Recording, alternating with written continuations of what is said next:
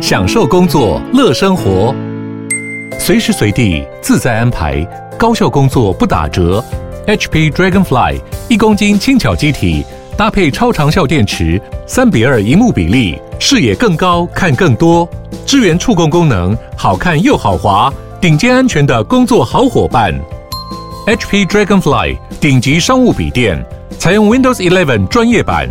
在任何地方展现卓越的工作表现。嗨，大家好，我是摩尔，欢迎收听摩股史塔克。那现在的时间是礼拜六早上的七点四十一分。那等下跟一位很厉害的投资人，还有一些前同事去吃饭。那所以说录完的话我就要去了。后续我应该找了一位很厉害的投资人来分享一下他的投资故事。那因为昨天我就离职嘛，今天开始我就是一个脱离社畜。也没有，我在家里还是继续接案了。反正就是一个无业游民好了，这样无业游民的陪烂的股民。那所以说就比较有时间去约大家来做访谈啊，做一些自己想做的事情。那我不知道这个状态可以持续多久，多久之后我要出去找工作，或是我要去下一个阶段，就是有跟朋友说想要创业，其实也不是创业，就是开饮料店，然后两个拿出一笔钱去做投资这样子。反正是有些事情在 run，然后在之前就是比较空闲的情况下，就是靠一些积安去过生活。那反正总之后续有什么样的生活，再跟大家去做分享吧。那昨天的话，我跟我老婆去吃胖肉铺，之前是跟我的同事去吃，是我人生第一次吃到那么样的烧肉，就是烧肉体验其实很好，那所以会让我觉得说我应该要带老婆来试试看，所以中午就带她去吃了胖肉铺，然后大概是快一个月前去订的，那那个体验还是很好啦，就是我自己是吃二房嘛，然后老婆是第一次去吃。那我们吃了两个套餐，一个是美国牛的小肾，一个是和牛小肾，那就是一个他们帮我分好的部位。然后一样，就是美国牛吃起来就是跟过往其他地方美国牛比较不一样，比较松软，比较甜。然后油脂也跟它的肉的分布非常好，然后搭配上他们的月光米是很好吃。那后，后续吃和牛的话，我自己觉得好像有些部位太油。但是我试试脚切，其实我也不知道每个部位是怎么样。就是你大概两个人花了大概四千零四块左右，就是一个和牛小生跟一个美牛小生之后，再各点一杯饮料，会让觉得吃的蛮饱的。所以说这个 CP 值其实是不错的啦。然后吃到每一口牛，它的味道也都是非常品质的。然后也有人帮你烤，然后烤的人他也会在意你的熟度啊，问你有没有其他需求，整体还是不错的体验。那因为是第二次讲，我就不讲太多它的内容。那如果喜欢的话，可以看我之前的 IG。我应该有 po 啦，那或者是说，你如果对这间店有兴趣的话呢，你可以私讯我，我们再聊聊。那大概就是这样子。然后我讲到这个，是因为前天还昨天的时候，我有看到一个，我有听到一个 podcast 是矽谷轻松聊。然后他是一对住在西雅图的夫妻去分享他们在美国的工作的经验。那他们提到一个东西，我觉得还蛮特别，就是他们说有个哈佛的心理学家，他提到一个概念，是过往大家会觉得说快乐跟不快乐啊，他们是由一个象限的两极，就是他要么快乐，要么不快乐，它是一个两端的极端值。可是其实不是，在那个心理学家的认为，他说快乐跟不快乐，它其实是脑袋的不同的分布去掌管的。所以说，你以为快乐的反面是不快乐，其实不是，快乐的反面应该是没那么快乐。你就是从零嘛到一百是很快乐，零是没有快乐，没有不快乐。所以说，快乐的反面应该是没有那么快乐。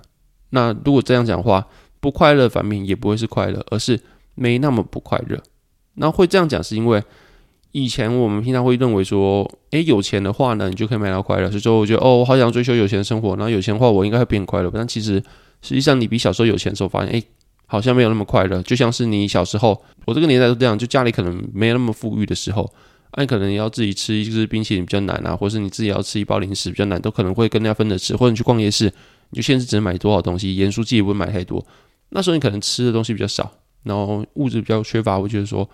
我长大一定要赚很多钱，然后自己买东西来吃，自己要买到很多，然后吃到爆炸这样子。然后在你出社会，哎，终于有这样的物质生活之后，物质条件之后，你就觉得，哎，好像没那么快乐。一个人抱着满满的盐酥鸡吃啊，然后好像不如说全家一起分着一小袋盐酥鸡吃那种快乐，那种美味。很多都是这样子，其实东西没有变，但是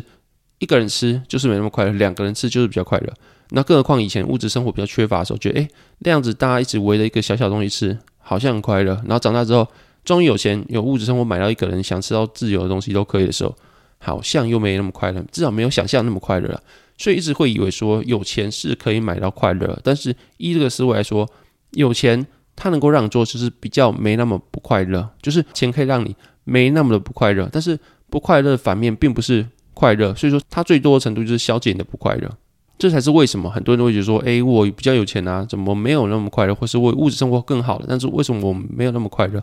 这种感觉啦。所以说对他来说，他认为你要让自己感到快乐，可能会有两种方法。这好像 Kenji 自己讲的，第一个是他觉得学习新的事物会让你感到快乐，然后那个原理我可能不太清楚，好像是因为学习新的事物的话，你的脑内会分泌多巴胺，所以它会让你感到快乐。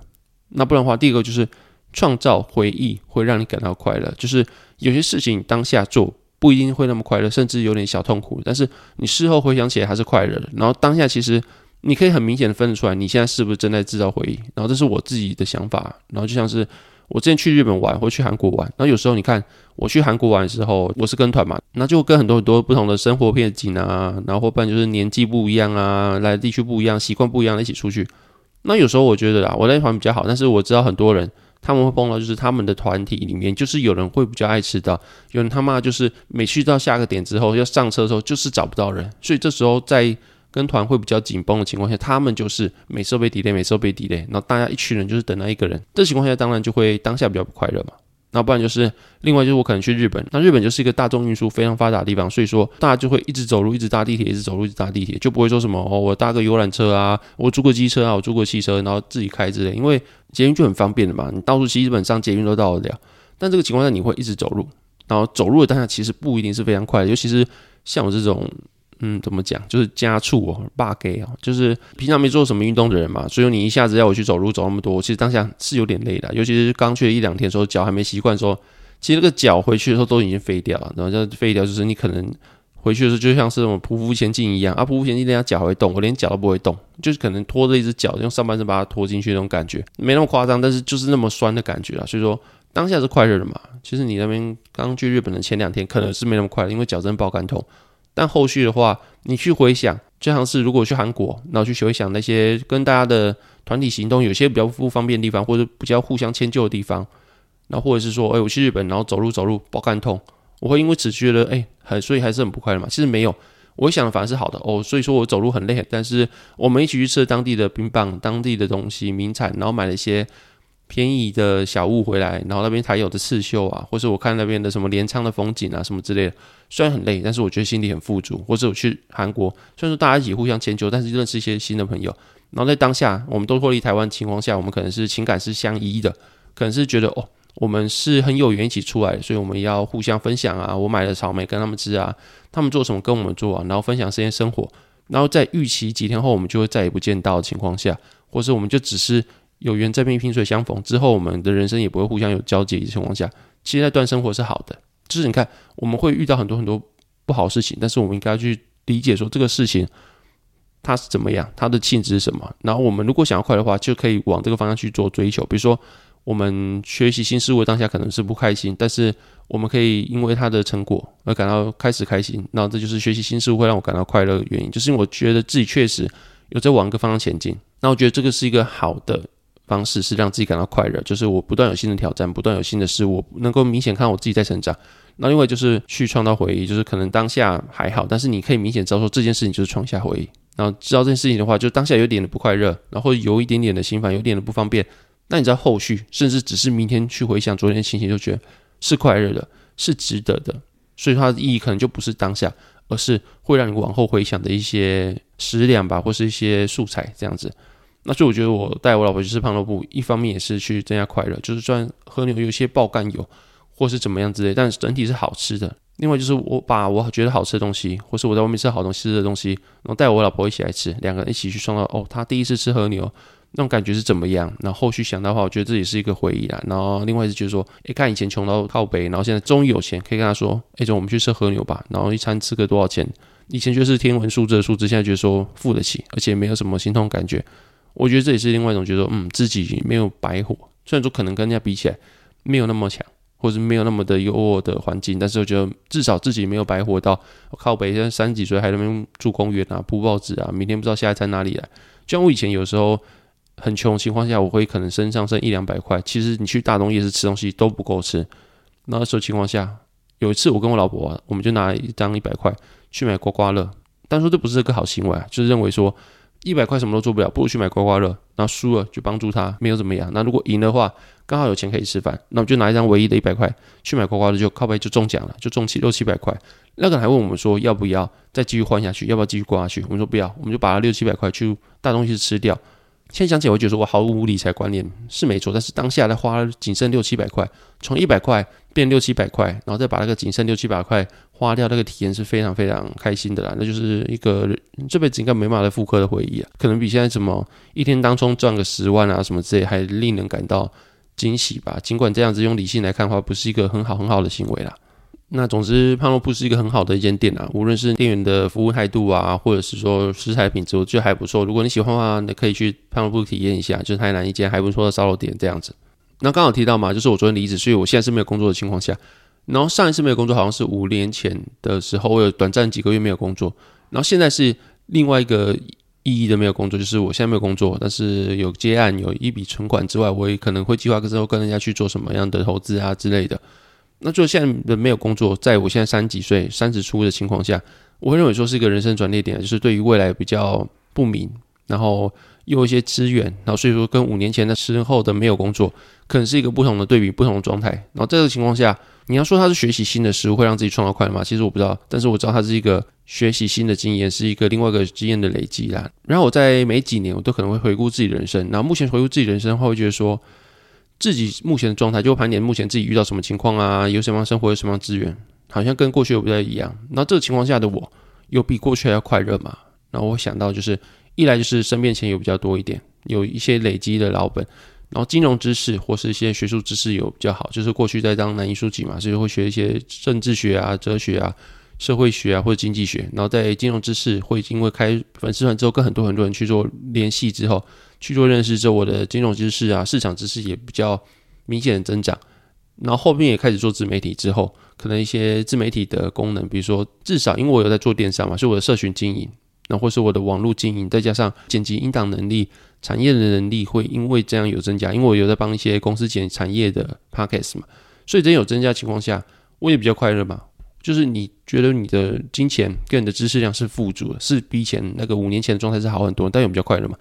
其实我觉得整体来说，我会觉得说是学很多东西，然后你依这个情况下去看过去，会觉得说自己是明显的往前走。这五年来说没有是完全白费，是真的有东西是慢慢的成长。可是好像在做自媒体这块有比较微妙的情况。那我不知道大家有没有在做自媒体，或者大家有没有想要做自媒体？不过我自己的经验就是啊，就是一开始做自媒体的时候，一开始只有一两百个人，可能不到，每天收听的很少，或者是每周收听、每个月收听的人都很少的情况下，你根本没有台湾的排名的情况下。你会觉得说，我就是做好玩的，我就是做我的东西例行公事，然后就把它上传，它就是像是一个仪式的感觉。那你根本不会有因为这样子会去跟他竞争感觉，因为他妈你就是在榜外嘛。可是后续，当你慢慢的进到台湾的前三十名啊、前五十名啊，这些有开始慢慢的增加之后，你就开始被流量绑住，就像是我现在的新片发的情况下，我都会在台湾的前三十名这样子。在投资榜啊，不是总榜。然后的情况下，会觉得说，我会开始有点想要去关注，诶，我今天有没有到，或是我今天的流量有没有跟上个礼拜比，上上个礼拜比有没有差别？然后尽管我现在的流量是以前那时候可能每个礼拜三五十个人听，那情况下我可能觉得诶没什么感觉，心情没有起伏，我就慢慢做。我觉得有一天我做的可能会累积一些听众，那如果没有的话，没关系，我就是慢慢的去自我成长。可是当现在我的流量比较高的情况下，我反而因为输给上个礼拜没那么快乐，就会觉得说，哎，这个礼拜好像掉了，第一天首播掉了十趴，掉了十五趴，然后整体整个月可能会掉个二十五趴之类，会掉个十趴之类，会觉得，哎，我是不是这个主题不好？那我就翻其他人，其他人是不是比较好？是这个整体的 podcast 这几天都没人听吗？还是就只有我的 podcast 比较没人听？那情况是因为我的主题无聊吗？还是因为怎么样？我个人魅力不够吗？还是因为我讲话方式不太好？就开始陷入个思维，尽管会比以前的流量好很多了。就有点被绑架的感觉，是我可能是每个礼拜六发，那发那一天，我可能是每三个小时就去划一下我今天流量多少，成长多少了。诶，上个礼拜这个时候是多少？然后如果说比较少的话，心里就会有点怪怪。虽然说我一直告诉自己说不要在意流量，但是还是会有一点因为流量关系去，也不是说什么整天被绑架，其实也没有，也没那么夸张，也不会整天看到不高兴就去把它表现在你的脸上，没有没有到这种情况，但是心里就会有一点隐隐的刺。那这个刺其实你要说它很严重嘛，就是我看什么电锯人或者什么，他们讲一句话，就是刺在喉咙里至少不会让人家致死，但是不会让他致死的情况下，你可能也不会因为让它影响生活，但是每当你吞饭或做一些比较生活必须的功能的时候，这个刺在喉咙里就是会让人家不舒服，就是它不会让你影响你的生活，或者不会让你真的因为这个刺，然后可能没办法做什么事情，但是那个刺在就是不爽，你又很难弄掉的感觉。那现在做自媒体这种感觉啦，那我自己也在想说，这样好像不是一个好事情，但这个不是好事情的情况下，我要怎么去做？就是不在意嘛，好像也不对，就是不在意的话，好像就不会自我成长，好像就不会因为这样变得更好。就是之前的话，人家说什么讲话过快啊，说什么没有语调，没有什么情感啊，然后后续的话会比较少听到这个情况。我也不知道说大家是习惯这个死鱼的讲话方式，还是因为我真的讲话方式又比较清晰，但是。做自媒体之后，确实会让我去跟人家应对，或者是跟人家去做面试啊，或者总结一些内容的话，我觉得我讲掉话的口条是有比人家好。我可以把一些东西去很有逻辑去整理出来，然后分点去跟他做分享。那这个是身边的明显说我这个优势有慢慢的增强。这个样子，然后这个是做自媒体确实有的，但是你说我要怎么改进？我现在对自媒体来说是有点在意这件事情。其实我不知道，你说不在意也不行，我觉得不在意就是失去竞争的能力，失去竞争的心态。但你说继续在意呢？因为这样去做出更好的东西，其实我不断尝试市场内容，又觉得说这样生活反而是比较不快乐，在自己有资源比较多情况下，反而是更不快乐的。那这个情况下好像就有点本末倒置了，没办法说因为生活的资源富足而感到快乐。那可是生活的最大条件是你要感到快乐，你要感到这个生活的感觉，你要感到自己因为时间增长，然后有比较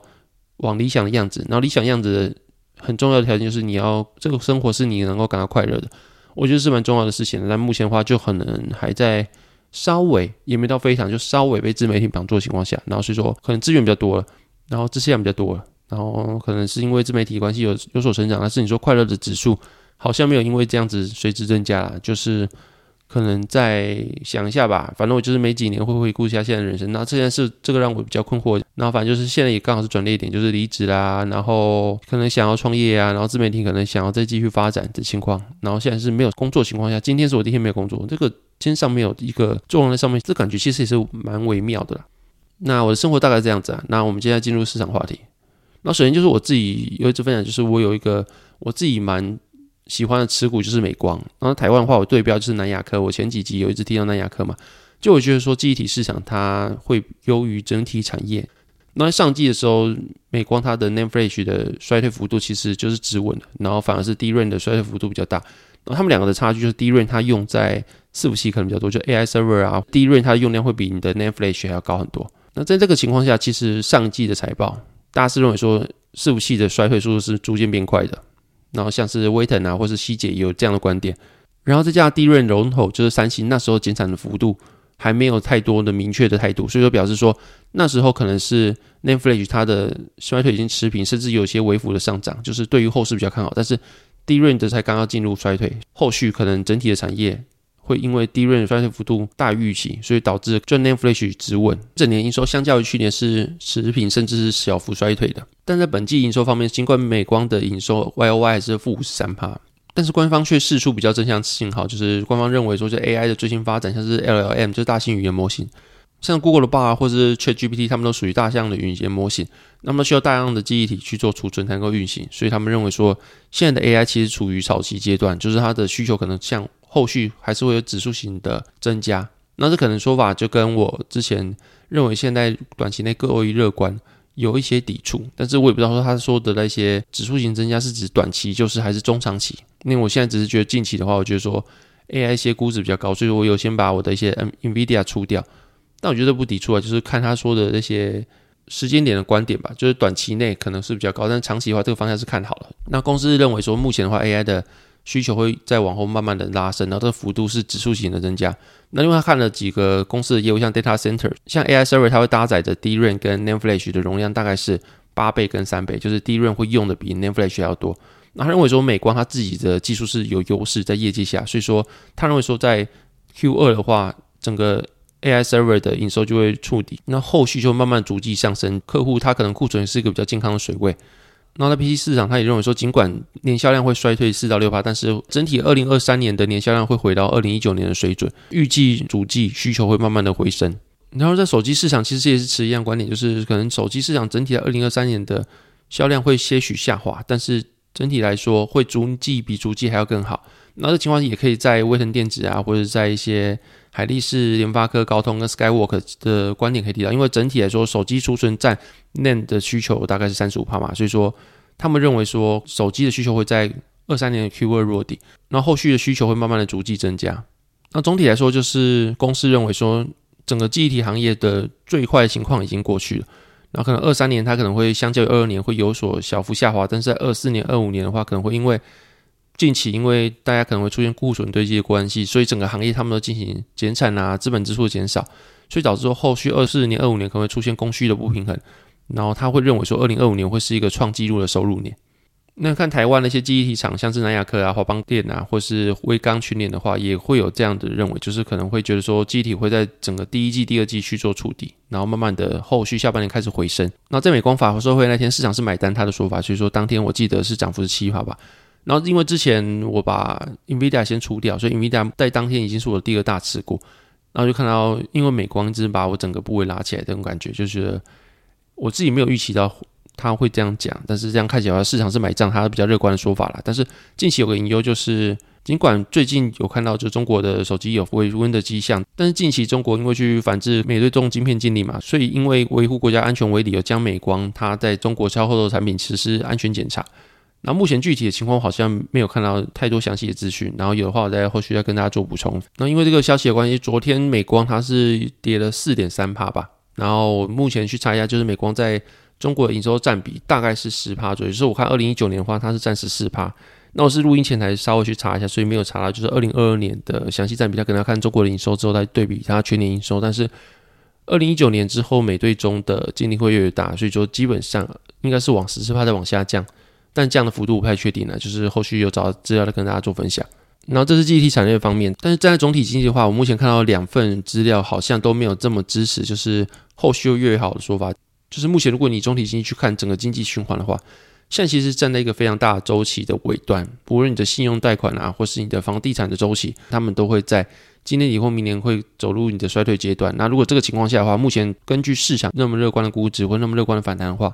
市场显然还没有为这样的的衰退定价，然后这个是我看到一些资料显示，然后这个观点其实也可以在黄家斌的台股大循环操作术里面看到，就是一本书，那本书里面他也讲了，就是美国在二零二二年之后，它的成屋啊新屋销售数量也开始在二零二二年的一月达到封顶之后开始往下下滑，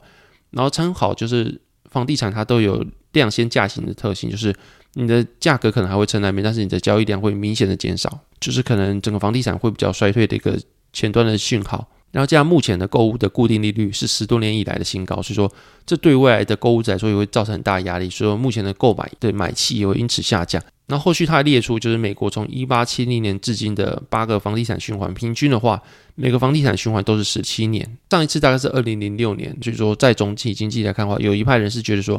目前这个循环跟可能二零二零年那个什么疫情造成事件啊是不一样，是真的是因为。实体经济这个大循环走到了尾声，所以说这个衰退可能目前事实上还没有去定价它啦。然后这个衰退可能就不是什么二零一九年、二零二二年、二零一八年那样子小幅的衰退或者小幅的修正，而是一个比较大修正。那这个是有些人提出来引用，就给大家做参考。那这个前提之下，又经历什么矽谷银行事件啊、瑞士信贷事件啊，所以说整个联储会的高利搭配上整个银行它可能会自主的信用紧缩，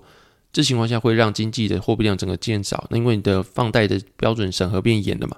所以在整个房地产啊或者信用贷款的景气周期是往下的情况下，这样银行自主紧缩跟高利的情况下，